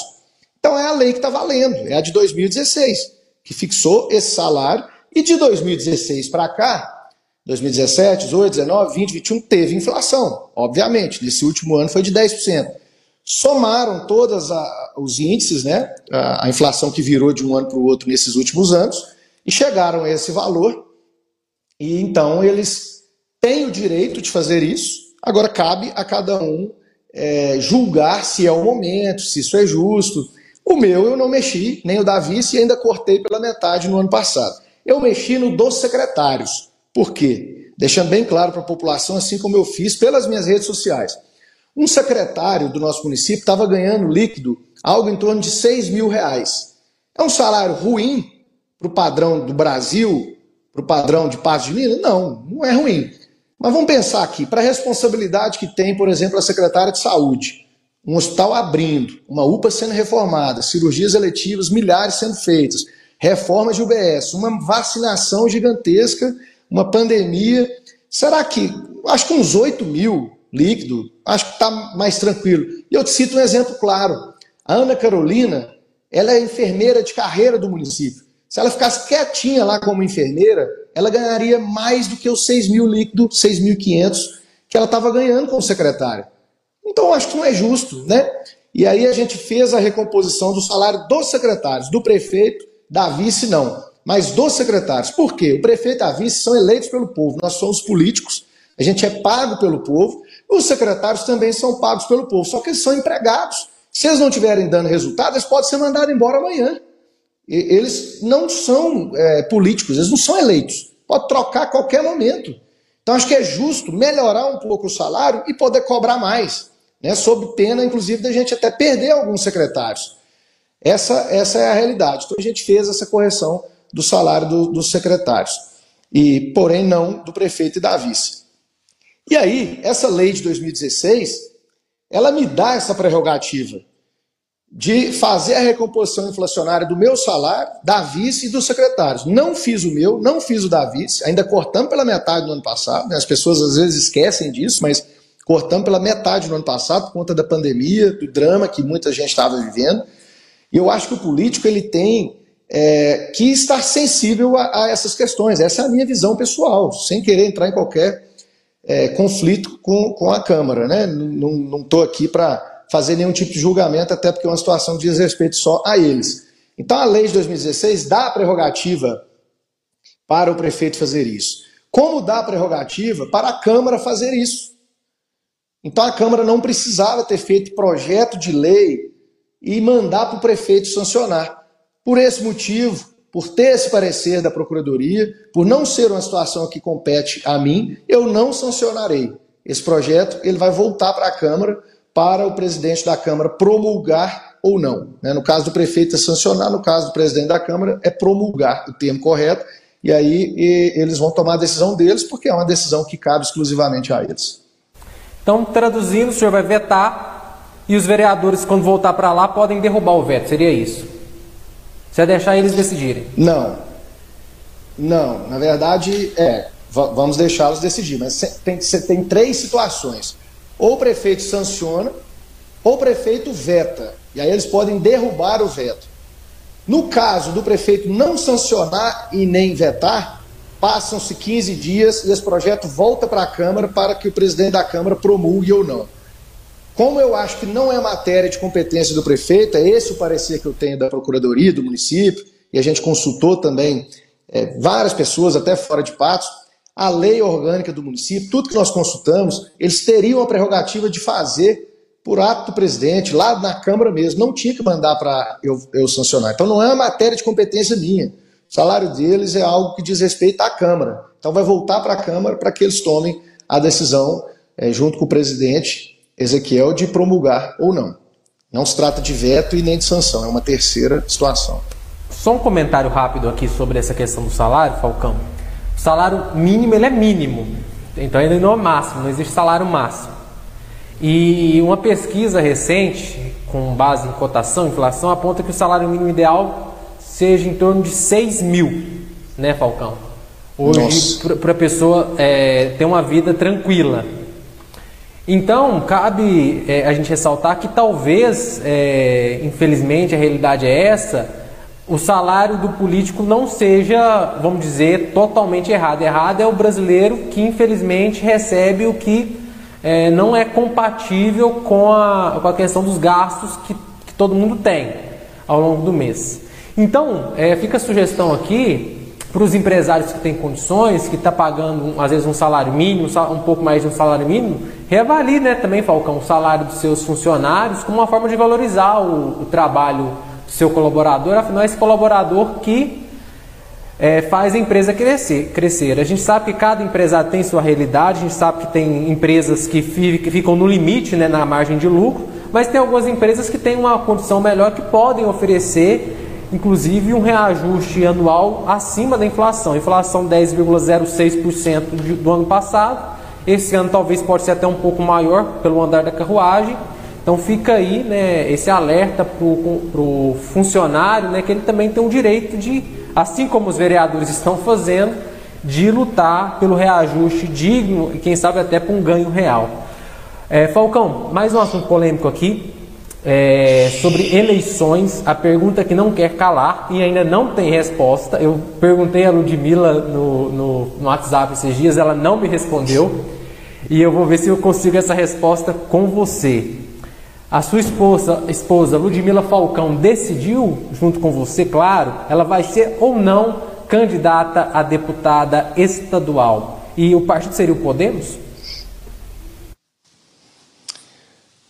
Lelis, essa é uma decisão que cabe exclusivamente a ela, né? Eu recebo às vezes o questionamento, não é o seu caso, né? Mas Falcão, você vai lançar a Ludmilla?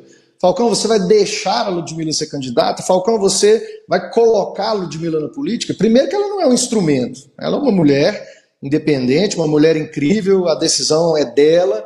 E o que ela decidiu, eu estarei apoiando, assim como ela me apoiou na minha candidatura, entrando de casa em casa, ela, ela fez o que ela fez, assim, eu não tenho nem como, não sei como agradecer, não sei nem o que fazer, né? É agradecer o resto da vida pela parceira que ela é, e cabe dizer, né, uma brincadeira que eu tenho feito com algumas pessoas, a Ludmilla, até se ela separar de mim amanhã, ela tem tudo para tomar as decisões dela. Ela poderia perfeitamente ser candidata estando comigo ou não, porque ela tem brilho próprio, ela tem a história dela, ela tem as conquistas dela, as pessoas gostam dela pelo que ela é. E, e ela é até melhor do que eu, mais política do que eu, mais simpática do que eu, mais trabalhadora ainda, mais agitada. E eu, eu não posso responder essa pergunta para você. Essa é uma pergunta que tem que ser feita para ela. Né? De fato, desde que eu fui candidato, e a Ludmilla apareceu na campanha, muitas pessoas começaram a falar: nossa, mas a Ludmilla tinha que ser candidata. Ela é melhor que você, não dá tempo de trocar ainda não. e eu falei: ó, isso aí é, tá doido, isso é brincadeira, tal. a gente tem filhos. É... Depois ganhei a eleição e o pessoal continuou com essa conversa, né? Ela desempenhando o trabalho dela de primeira dama e a gente tratando isso como brincadeira aqui em casa, tá doido, não tem como. Imagina, Ludmilla, você fazendo uma função e eu outra, a gente já está bastante apertado. A coisa foi ganhando cada vez mais volume, mais volume. E um dia a gente sentou e falou: nós vamos ter que tratar desse assunto sério, porque está todo mundo falando disso. Já estão colocando seu nome até em pesquisa, então o pessoal está tá levando a sério e a gente vai precisar se posicionar. Né? Então a gente é, vê essa possibilidade com muita ressalva, né, priorizando também as nossas questões particulares, né, que não podem ser deixadas de lado, principalmente nossos filhos, família, questão de negócio. Mas o fato é que ela já está é, no meio das pessoas, ela tem os seus projetos, ela faz tudo com muito entusiasmo. Né. A gente nunca conversou, ah, Ludmilla, começa a fazer isso, isso e isso, porque aí você vai aparecer. Ela é o que ela é, ela sempre foi assim. Ela é expansiva, ela é uma pessoa que conquista a simpatia das pessoas e, e eu acho que a melhor decisão vai ser tomada pensando em Patos de Minas, pensando na região, mas também pensando na, na nossa situação é, familiar, no, nos nossos negócios. Estou tratando isso com vocês aqui, como vou sempre tratar desse assunto para todos que a gente é, que questionam a gente, todos com quem a gente conversa, de forma bem bem transparente. É fato o seguinte: o dia que eles inventaram aquele negócio, aquele boato lá e soltaram aquilo nos WhatsApp de todo mundo, a Ludmilla ficou nervosa na hora e falou: agora que eu vou mesmo. Eu tô achando que eu vou porque esse povo tá. Tá brincando, tá me cutucando aqui com, com vara curta. Não, deixa a gente em paz, fica fazendo esse tipo de coisa achando que vai me amedrontar, vai surtir o efeito é o contrário. Mas a gente não, não decidiu ainda. A gente está conversando é, com, com muitas pessoas próximas, né, com as pessoas que nos apoiaram lá na eleição municipal, com amigos, com família, e vamos trabalhar, né, vamos, vamos continuar o nosso, o nosso trabalho e na hora certa a gente toma essa decisão. Ludmila, você tem meu telefone, quando tiver resposta, manda um zap aqui para mim. é, Falcão, a gente já está a uma hora e sete e a gente ainda está na metade do programa, então vou pedir que o senhor seja bem objetivo a partir de agora para a gente em 20 minutos matar o programa, tá bom? É, vamos lá. A gente, a gente vai estrear hoje o novo quadro do Entre Linhas, que é surpresa, que é a rede social do Entre Linhas. Falcão, antes da gente começar, pessoal às vezes pergunta: é um estagiário, é um assessor que cuida do Twitter do Falcão, do Instagram do Falcão? Responde pra gente, é você mesmo que cuida das suas redes sociais? Sou eu mesmo, cara. Eu tenho que. É, eu vejo isso como fundamental. Eu acho que é, tantas, tantas pessoas estão gostando do nosso trabalho. É lógico que a gente não consegue agradar a todos, né? É, mas muita gente tem gostado do nosso trabalho porque a gente está pronto o tempo todo. Problema sempre vai ter. É, o fato é o que você faz com esses problemas. Você vai responder as pessoas, você vai encarar de frente os desafios, está com um buraco aqui, está com um problema, você vai responder, vai tentar resolver. Isso faz diferença. Então eu, eu respondo, eu tento responder. O, o meu Instagram, ontem ele estava com mais de 99, de sei lá quantas mensagens, estava escrito lá, 99 mais nos, na, nos directs, né? E vários outros, e mais de 200 WhatsApp. Tem os comentários na página de Facebook também. É, de vez em quando a própria Ludmilla me ajuda. Eu dirigindo, de repente, a gente indo para algum lugar, ela vai lendo, eu vou falando, ela vai respondendo. E muita coisa é só um joinha, né? Alguma coisa assim, a gente só curte lá e vamos tentando responder todo mundo. Eu acho que isso está fazendo muita diferença, muita diferença mesmo, porque demonstra vontade né, de, de mudar, de melhorar. Você responde, você mostra é, que está ali de corpo e alma no, no desafio, você dá satisfação para a pessoa. E é aquela situação de não se acomodar e não falar, ah, a prefeitura é isso mesmo, não dá para atender todo mundo, ah, eu responder todo mundo, ah, não, não dou conta não. E eu acho que tem que, tem que responder sim. E as pessoas depositaram muita confiança na, na nossa candidatura e no nosso trabalho, né? E muitos acreditaram, é possível sim fazer uma política diferente, é possível sim ter resultado diferente. E a gente tem que estar tá honrando isso todo dia. Se a gente cair na rotina, é igual um relacionamento. O fogo tem que estar tá aceso, você tem que estar tá, é, toda hora respondendo, mostrando que está correndo atrás, dando as respostas. Do contrário, as pessoas vão perder né, a, a, crença. Vão falar, ah, esse cara já virou a mesma coisa, não quer resolver, não responde, não corre atrás. Então sou eu mesmo, né, no Twitter também.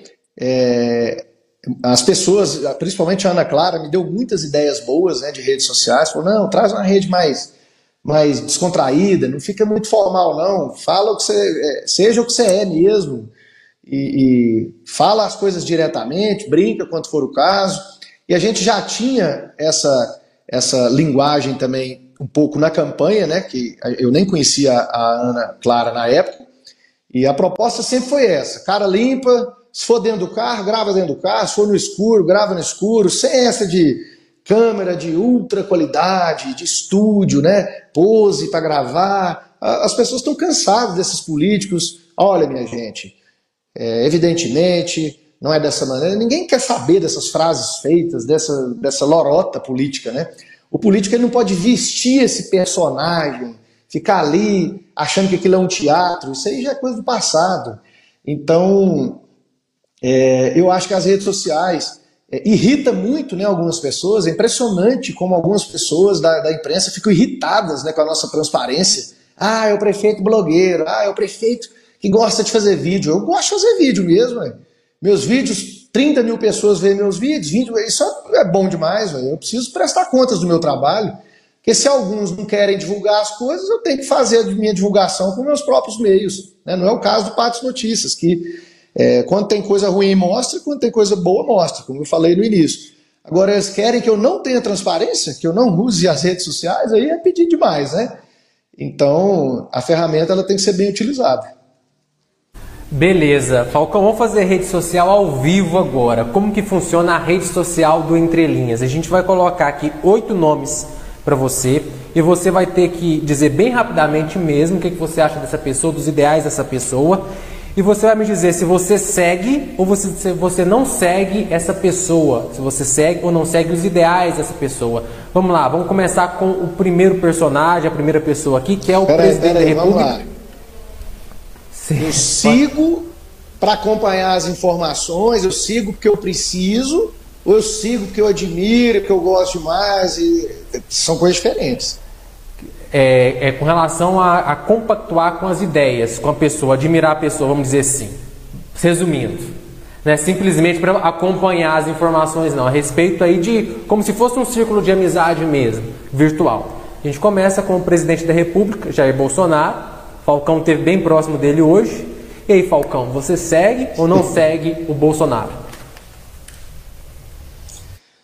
Eu não concordo com tudo que ele faz, né? acho que ele comete erros, mas eu sigo. É o presidente do Brasil, eu acho que a equipe dele é uma equipe boa, tem muita coisa boa acontecendo no governo. Acho que às vezes ele próprio, presidente, se envolve em polêmicas que não, não precisava, mas eu sigo.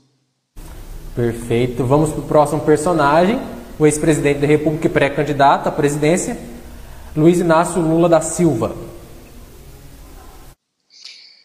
Não sigo, não sigo. Eu é, reconheço a trajetória do ex-presidente, mas a gente precisa confiar em algo que ainda existe no Brasil, embora é, tenha invertido toda a situação agora por último, né, de uma forma assim que Sérgio Cabral, Aécio tá todo mundo agora sendo inocentado, sendo livrado, enfim. É, mas eu não sigo porque foi uma pessoa que foi condenada, né, tem fartas provas, foi julgado por inúmeros juízes de várias instâncias. Então, é, não se trata aqui de questão ideológica, se trata do que é certo. Se o Bolsonaro for condenado, eu também não posso seguir. Né? Isso eu acho que é uma questão de, de princípios. Vamos para o nosso próximo é, usuário aqui, né, a próxima pessoa, o ex-candidato Arnaldo Queiroz, que esteve na disputa a prefeito em 2020 junto com o senhor. Olha, né, ignoro, né? Se eu estiver lá na rede social, passar ele, eu passo batido, né? Acho que não, Tem nem o que dizer, fui muito atacado na campanha, ataques pessoais. Eu passei a campanha inteira sem citar o nome dele, né? não, não fiz nenhuma menção a ele. E foi uma situação muito chata, né? Todo mundo viu aqueles vídeos e canalizou um sentimento muito ruim que acabou transmitindo, querendo canalizar para a gente, para minha família. Não entendi e desejo luz a ele.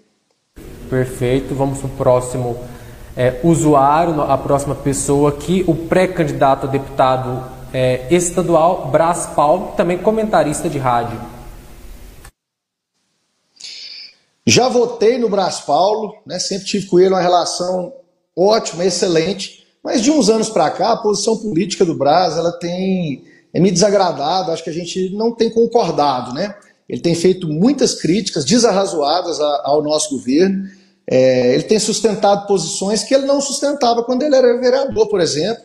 Então, uma incoerência muito grande para mim. E nada contra a pessoa dele, extremamente agradável com a esposa dele. A gente, é, mas não teria motivo para seguir ele não na, na, na rede social não. Então você não segue? Não. Vamos para o próximo. O ex-vereador Lázaro Borges. Tive com o Lázaro nessa semana, recebi ele lá no, no gabinete. Também não tem absolutamente nada contra a pessoa dele, sempre foi muito educado comigo, sempre o tratei também de forma é, totalmente positiva, né? É uma maneira que eu gosto de tratar todo mundo, né? Acho que, mas é, ele, ele, sempre me tratou muito bem. Mas hum, também não, não vejo é, motivo para seguir, né? Acompanhar, acho que o trabalho dele é, como vereador, ele foi vereador é, por uma outra coligação, né, esteve aliado ao, ao Arnaldo Queiroz na, na, eleição. Nada contra, nada contra, mas também não, não, não seguiria, não, não seria o caso de seguir, não. Vamos para o próximo, o ex-deputado Elmiro Nascimento, presidente da União Brasil, aqui em Patos de Minas.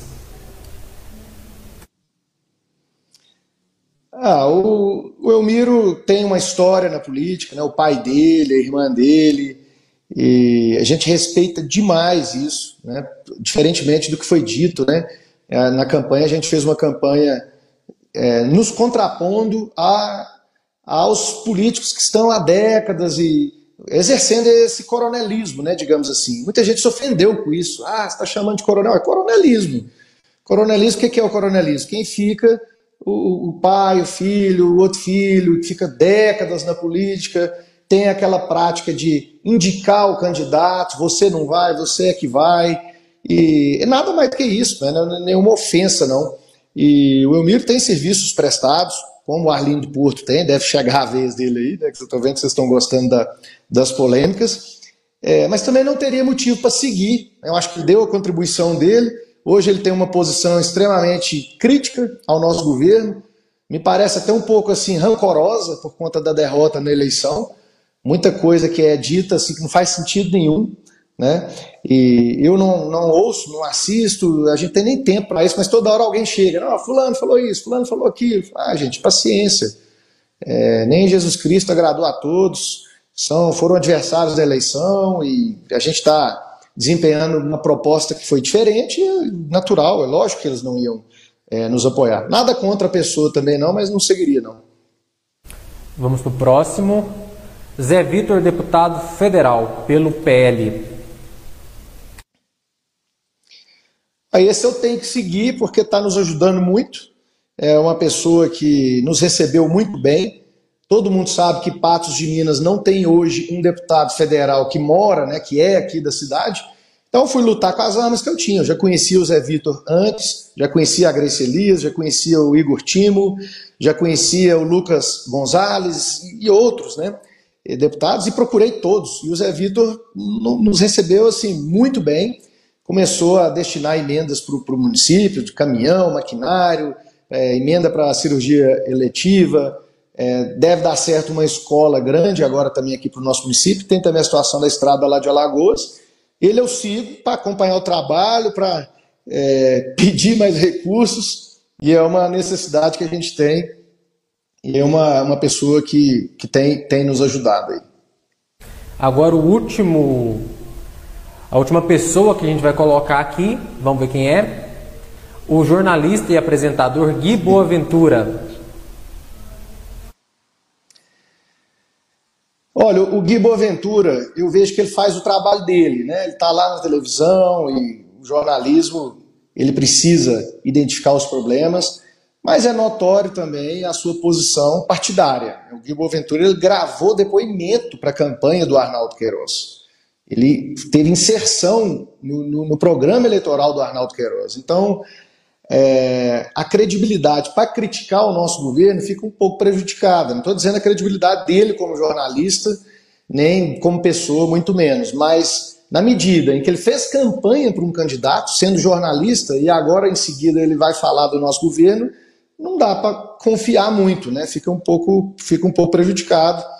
E acho também que pega um pouco pesado, tem hora, né? Até se quiser direcionar as críticas todas ao, ao prefeito pode direcionar que aqui o couro é grosso, o peito é largo, mas é, tem hora que pega um pouco pesado, né? até com, com a equipe, episódio muito desagradável com o pessoal da saúde, e nada contra, inclusive canta bem, eu vi um dia no, no, no Instagram dele lá, ele, ele cantando lá, é, gostei, mas não, não, seguiria não. Então são esses, só resumindo o pessoal que está nos acompanhando, é, o Falcão seguiu duas pessoas que a gente colocou aqui, o Bolsonaro e o Zé Vitor, ambos do PL. Não seguiu o Lula, o Brás Paulo, o Lázaro Borges, o Elmiro Nascimento e o Gui Boaventura. E teve também a opção de ignorar o Arnaldo Queiroz. Essa foi a rede social do Entrelinhas. Falcão, a gente tem ainda as perguntas do público. Vou pedir para, se, se, se, o senhor tiver condições ainda de permanecer mais, mais alguns objetivo. minutos. É, e se o senhor tiver é. a possibilidade de continuar mais alguns minutinhos aqui com a gente, vamos começar com a pergunta do Carlos Alberto Silva. Ele pergunta a respeito do SAMU regional e dos servidores do SAMU municipal, que com a regionalização eles vão ficar aí sem, vamos dizer, uma posição dentro da escala ali do, do funcionalismo. Ele está perguntando se tem a possibilidade do município, se o município já pensou nisso, de repassar esses servidores para o Estado, para atuarem lá no Hospital Regional Antônio Dias? Todas as possibilidades já foram analisadas. A gente queria muito incorporar os funcionários do SAMU municipal no SAMU regional, mas não tivemos parecer jurídico favorável para isso. Conversamos demais sobre essa possibilidade lá na prefeitura, fizemos consultas até externas. O SAMU regional é uma necessidade, a proposta foi melhorada em relação ao que era nos últimos anos. Mais pontos de atendimento serão estruturados na região, de modo que a nossa cidade não fique sobrecarregada. Os profissionais do SAMU municipal eles serão aproveitados da melhor forma possível. Nós não vamos fazer nada injusto com ninguém, é, não estamos aqui para prejudicar ninguém, só que o servidor, é, o funcionalismo, ele tem que servir a coletividade. Né? Tem hora que existe conflito entre o que a pessoa A, B quer e o que, que é mais interessante para a coletividade. Mas o nosso governo é de diálogo, nós estaremos conversando com eles novamente aí em breve para ver todas as, as possibilidades. Né? Uma possibilidade é, é absorver dentro da própria saúde pública municipal, é a mais natural, a mais óbvia.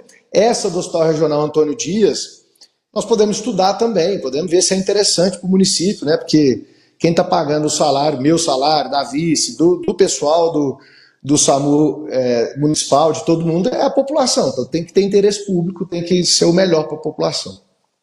Vamos lá, pergunta do Gabriel Gontijo.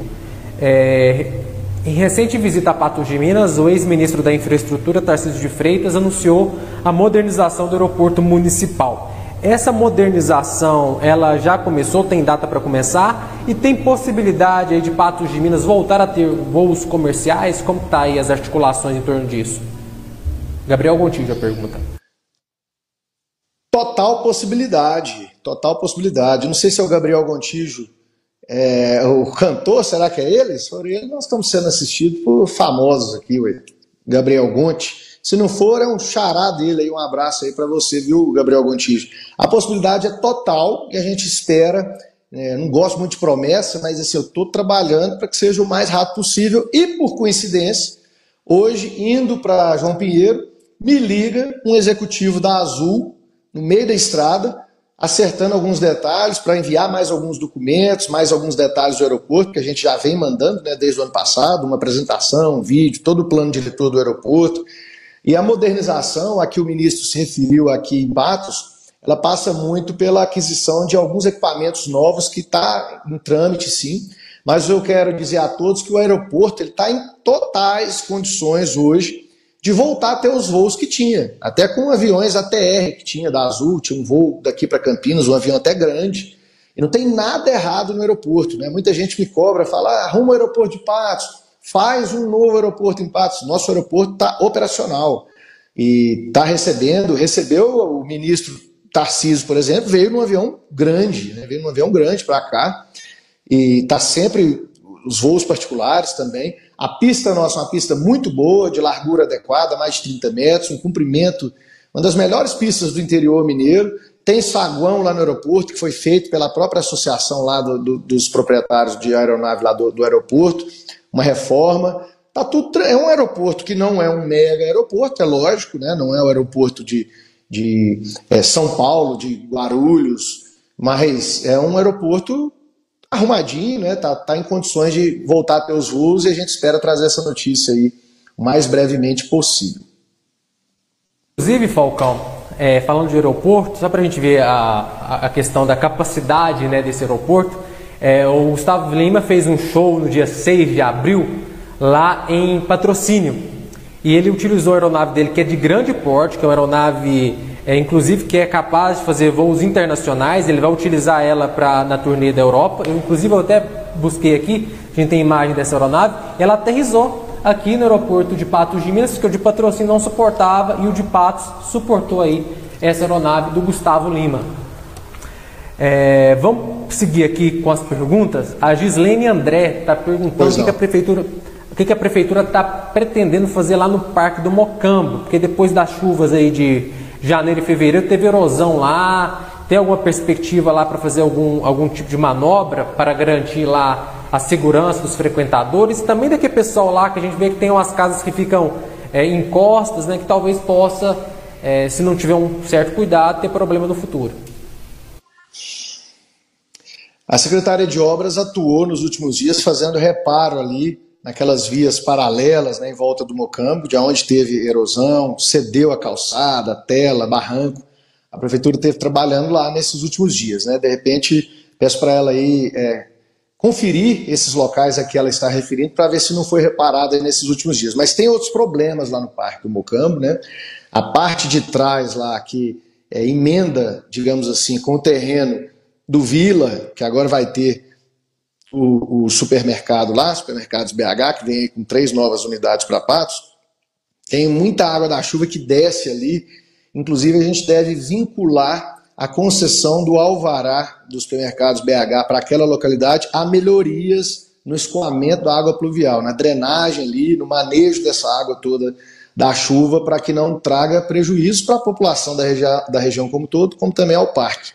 E o Parque do Mocambo, assim como a Lagoa Grande, assim como a Lagoinha, assim como a rotatória ali do Chafariz, a Praça Champanhar e vários outros locais estão em processo de adoção, digamos assim, por empresas da nossa cidade. Um programa que a gente lançou que chama Viva Patos, que mais do que estimular as, as adoções, né, digamos assim, de espaços públicos, também estimula a prática esportiva, a valorização da nossa cultura, é, o lazer, né, com os novos parquinhos que a gente vai trazer nessa próxima semana, começam a ser instalados novos parquinhos aí em vários locais da cidade, como o Cristavo, como também lá no Quebec e vários outros aí. Vai ter novidade para a população. E, então, tem empresas interessadas em atuar em parceria com a prefeitura na manutenção e melhoria desses espaços. Vamos lá, agora a pergunta do Sidney Mello. Sidney Mello está perguntando a respeito do plano de carreira dos servidores. Vai sair do papel ou vai ficar na promessa de campanha? A pergunta do Sidney. vai sair do papel, Sidney. O plano de cargo, carreira e salário do servidor de Patos, ele está defasado. A gente precisa fazer uma reforma administrativa e ela está em andamento, né? É, isso tem publicidade só quando está pronto, né? mas tem todo um trabalho durante meses, setor por setor, a gente contratou a consultoria do Instituto para esse, por esse motivo também, né? esse é um dos motivos, e nós estamos querendo modernizar a gestão em vários aspectos, e esse é um dos principais. Né? Nós precisamos incentivar mais, inclusive, o servidor de carreira a assumir responsabilidades, de repente, em cargos de encarregado, em cargos de diretor, porque como eu falei no início sobre o salário dos secretários, hoje o servidor ele quase que não tem estímulo de assumir cargos. Se tiver um servidor muito bom lá na Secretaria de Finanças, por exemplo, como era, é, é o caso né, da Marisa, que foi nossa secretária, você pede ela para ser secretária, ela não tem um ganho a mais, ela não, não tem estímulo nenhum. Então a gente precisa corrigir essas situações é, que estão não, não estão ideais, né, digamos assim. Então sai do papel sim nós estamos com muitos compromissos de gestão, isso está sendo revisado semanalmente, todos os compromissos que cada secretaria assumiu, e um dos compromissos que a Secretaria de Administração assumiu é exatamente a reforma administrativa com a revisão do plano de cargo, carreira e salário. Vamos lá, que está quase acabando, Falcão. Daqui a pouquinho eu te libero. Vamos lá, que a gente tem mais perguntas agora. Do Mar... Acho que eu vou pegar um copo d'água aqui. Pode ir andando aqui? Pode, pode sim. Tranquilo, tranquilo. É, vamos, vamos, vamos, fazer, vamos, vamos deixar o Falcão pegar a água primeiro e aí a gente faz a pergunta na sequência, porque já, já temos aí uma hora e 31 minutos de entrevista aqui no Entre Linhas, agradecendo também, claro, a participação de você, nosso internauta que está conectado com a gente pelo Facebook e pelo YouTube. Lembrando que o programa Entre Linhas agora vai ser toda quinta-feira às 19 horas e 30 minutos. Esse programa que começou com o Flávio Souza, aproveitando aqui para agradecer o Flávio Souza por ter idealizado esse programa junto com a gente, junto comigo, a Camila Gonçalves e o Igor Nunes lá em 2020, em tempo de pandemia. A gente fez uma bela cobertura, diga de passagem aqui, das eleições de 2020. E a gente está retornando agora para a terceira temporada do programa, sempre às quintas-feiras. Semana que vem a gente vai estar tá de volta, em breve nas nossas redes sociais. Vocês vão ficar sabendo quem vai ser o nosso entrevistado. E claro, como é de praxe aqui do Patos Notícias, a cobertura política é sempre uma marca nossa, a gente vai estar tá entrevistando os pré-candidatos a deputado que são residentes aqui em Patos de Minas. Em breve a gente anuncia isso para vocês. Falcão, tomou sua água aí? Tomando aqui. Pode, pode mandar bronca aí. Então bora lá. Vamos falar agora sobre uma notícia que a gente compartilhou lá no Patos Notícias em, em dezembro de 2020. Né? O Falcão ainda nem tinha assumido a prefeitura e o Marcelo Queiroz mandou a pergunta aqui para a gente. Vou até colocar a notícia aqui na tela. A notícia é o seguinte: a mineradora sinaliza investimento de 2,4 bilhões de reais em Patos de Minas e Presidente Olegário. Isso foi lá no finalzinho de 2020. E o Marcelo está perguntando se tem perspectiva para essa mineradora começar a exploração de fosfato aqui no município e também lá em Presidente Olegário. É, como eu acabei de falar, né, nas outras situações, tem coisa que as pessoas não ficam sabendo, mas a gente está caladinho, está tá trabalhando. Né? Eu estive lá nesse local onde está sendo feita essa prospecção. Converso muito com, com os donos, né, principalmente o Eduardo, que é o, o principal, né, que é o, o cabeça do negócio, digamos assim. Eles estão com tratativas aí em andamento, né, tratativas avançadas para incorporarem novos sócios, digamos assim. É um negócio particular, né, eu não posso ficar dando muito detalhe. O que eu posso dizer é que está em franca ascensão e teve o anúncio junto até do governo do estado desse investimento e a previsão para 2024, né, 2024, 2025 começar a extração. Enquanto isso, situação de infraestrutura vai sendo estudada também, deve ter novidade em breve. A vinda do ministro aqui em Patos de Minas, né, muitos não, não entenderam, né, não têm conhecimento às vezes sobre os detalhes, ah, o ministro veio aqui falar de ferrovia, que nunca vai ter ferrovia. E a situação não é bem essa, né?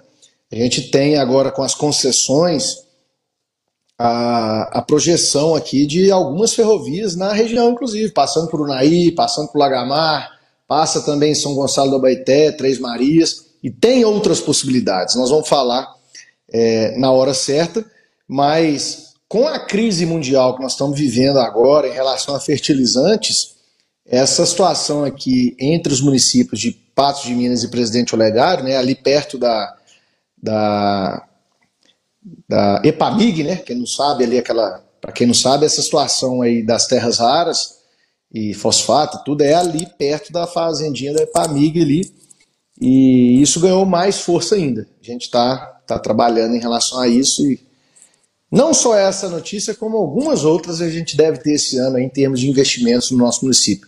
Como vem ocorrendo, né? Muitas, muitas vezes as pessoas esperam assim, um anúncio da Heineken para Patos de Minas, mas tem várias situações, digamos, menores acontecendo que somadas colocam Patos hoje em terceiro lugar, por exemplo, na, no estado, na geração de emprego, sendo que nós somos a 15ª, 16ª maior cidade do estado. Então, é, tem muita coisa bacana acontecendo no, no, no nosso município. Mais três perguntinhas aqui e a gente termina. É, o Cruzeiro Silva estava perguntando sobre a indústria de grande, de grande porte para vir para Patos, estava né? falando por que está sendo anunciado somente supermercado, enfim, empresas desse gênero. Está respondido, eu acho muito bem essa pergunta aí durante a explanação do Falcão. Vai o ter Wellington... novidade. Esse ano vai ter novidade. Então tá aí a resposta do Falcão. O Wellington Teles está perguntando se tem chance de ser criada uma guarda municipal em Patos de Minas. Olha, eu indiretamente respondi essa pergunta mais cedo. Existe a lei de responsabilidade fiscal e ela limita o gasto do município com o pessoal a aproximadamente 50% do orçamento. E a gente já está comprometido praticamente nesse nível. Então não posso falar em mais contratações, em mais gastos né? A gente tem uma necessidade, inclusive, de aumentar o número de agentes de trânsito, não é para multar as pessoas, não, tá, gente? É porque os agentes de trânsito eles organizam a entrada de eventos, eles fazem a segurança, né? dão segurança para as pessoas, até para pedestre também. Não é só questão de multa de trânsito, né? não é só para isso que, que os, não é só nisso que os agentes trabalham. Né? A gente teve, por exemplo, a vacinação nesse ano. Quem é que organizou as filas? Teve alguns momentos que, como a gente está com pouquíssimos agentes de trânsito, se não me engano, oito ou nove, não foram suficientes. Então a gente precisaria, na verdade, ter mais, né? E, então é uma, uma coisa de cada vez e então existe esse, esse fator limitante para o momento. Vamos lá, o Jefferson Júnior está perguntando aqui pelo Facebook o que, que aconteceu com a usina de asfalto a usina de asfalto está funcionando quase todo dia, porque na verdade ela é uma usina de concreto e de asfalto. Então as calçadas que o município está fazendo nas suas praças, como fez lá no Jardim Panorâmico, a calçada que foi feita em volta da sede administrativa da prefeitura, as bases para os novos parquinhos, tudo é a usina que está fazendo. E para ela voltar a funcionar como a usina de asfalto, né, de reperfilamento, que é aquela camada fina, né, que foi passada em vários locais da cidade. Em alguns locais ficou bom, deu o resultado, que era o local adequado, em outros não adiantou, foi levado né, pela, pela água. Para isso a gente precisa de orçamento, né, precisa de contratar pessoal. Vale lembrar que a gestão passada fez um empréstimo de 10 milhões de reais para poder fazer aquele micro revestimento. Então aquilo não é só ter a usina e funcionar ela todo dia, não. A gente tem que comprar os insumos, tem que contratar o pessoal e fica caro, né? Nós estamos estruturando para que provavelmente aí no segundo semestre desse ano a gente volte a fazer reperfilamento com ela. Então, é, são situações diferentes, né? Onde é tapa buraco, é tapa buraco. Onde cabe reperfilamento, é reperfilamento. E tem locais que precisam refazer a pavimentação. Alguns trechos da Avenida Fátima Porto, por exemplo, não adianta passar com aquela usina um 0,8 centímetros, não adianta é, você tem que refazer a base, né? não teve compactação adequada, então está tudo irregular. E algumas ruas, ladeira, né? descida, não adianta pegar, tapar buraco e passar o reperfilamento, tem que ter a drenagem adequada, tem que ter bueiro, a água tem que escoar, senão não tem nada que segura a água, não, não adianta. É igual a Rua Caetés, por exemplo, não sei se alguém aí é da região ali da Rua Caetés, pode asfaltar, pode pintar, pode fazer a coisa mais linda do mundo. Enquanto não fizer a drenagem da rua, não fizer bueiro para a água entrar, escoar, vai destruir tudo. Então, antes mesmo da gente pensar em pavimentação, na usina, a gente tem que corrigir as situações é, de drenagem, né, que são muitas no nosso município. Todo mundo viu aí o que aconteceu com esse recorde, esse volume de chuvas recorde que teve esse ano, o tanto que a cidade estragou. Por quê? Drenagem. A cidade foi crescendo, né, foram sendo liberados novos loteamentos, novos empreendimentos, sem a devida infraestrutura às vezes, e aí é, vai acumulando problema, e quando você vê o problema está no miolo da cidade ali, a hora que vai tentar corrigir fica muito caro e fica um transtorno imenso para a população. Tem muito problema para a gente trabalhar. Vamos lá, as perguntas terminaram, Falcão, só que a gente recebeu várias perguntas, e aí eu nem coloquei, que é sobre mato, sobre é, capina de, de lote vago, é, canteiro central, e tem como a pessoa, lâmpada queimada também teve, teve perguntas sobre lâmpada, lâmpada queimada, e todas essas solicitações, né, Falcão, o pessoal pode fazer através do Conecta Patos. E aí eu vou só fazer uma pergunta aqui para falar que eu não perguntei nada sobre isso. Quanto tempo em média as equipes estão demorando, por exemplo, para é, cumprir essas solicitações que são feitas pelo Conecta Patos? O tapa-buraco está muito rápido na maioria dos casos. Lógico que tem alguns casos que é, às vezes fica alguma situação que demora mais, mas no geral, o tapa-buraco é visível o quanto melhorou na nossa gestão. Né? Quando eu assumi, eu assumi em pleno período chuvoso, em janeiro do ano passado, e no ano passado a gente praticamente não ouviu ninguém falar de buraco, a gente zerou os buracos. Aí veio esse período chuvoso agora, como eu disse, com volume recorde de chuvas, estourou tudo, só que a gente agora já deu uma reduzida drástica nos buracos também. Eu fico andando e eu mesmo é, me cobrando muito, tirando foto, mandando para a equipe. Passei agora em alguns pontos da Major Gotti, alguns buracos com essa chuva pequenos já começaram a surgir. Na Avenida Padre Almir eu vi alguns também. Nos bairros, né, eu tenho visto, eu sempre ando, né, à noite principalmente, cada dia vou, vou para um canto para eu mesmo ver, né, porque é aquela história, é, todo mundo pode ajudar, mas o próprio prefeito ver é, é diferente. E a gente já faz a cobrança na hora. O mato, aí o negócio está um pouco mais difícil. Por quê? Nós temos hoje cinco equipes de uma empresa terceirizada. A gente estava com quatro, né, e agora passou para cinco e vai passar para seis, para poder ampliar nossa capacidade de cortar mato. O que, que é o problema? Patos não tem mais grama, é só braquiária, é só mato, é tudo mato. Canteiro da da Major Gotti é braquiária, é mato, canteiro da Padre Almir é mato, lá na Avenida Continental é mato, nos bairros tudo é mato, tudo é mato, é muito pouco lugar que é grama. Aonde foi grama, logo virou mato. O pessoal deixou chegar nesse ponto e agora a gente fica só cortando o mato. E esse tipo de vegetação, no período chuvoso, cresce 2 centímetros por dia. Então não tem nada que, que, que aguenta. Nós temos que fazer um, um trabalho é, mais bem estruturado, a médio e longo prazo, e aí as adoções elas são super importantes. Por exemplo, lá na Avenida Marabá, boa parte dela está adotada. O pessoal pode passar lá em frente, por exemplo, a vertical, né, a transgrãos ali, adotou todo aquele trecho, está plantando amendoim forrageiro lá naquele local e tirando as pragas até o amendoim tomar conta. E então, lá na, na rotatória, frente, lá no Chafariz também, ali na Praça Champagne, perto do Antares, a mesma coisa. À medida que isso vai proliferando e a gente estimula as pessoas, as empresas, todo mundo a cuidar da cidade juntos, né, e não ficar só prefeitura, prefeitura, senão é, fica difícil. O pessoal, por exemplo, tem muita gente que joga lixo onde não deve, joga entulho e depois cobra a prefeitura mas é, deve partir de nós mesmos, né? A, a, as atitudes também, evitar certas coisas para que a gente tenha uma, uma cidade melhor.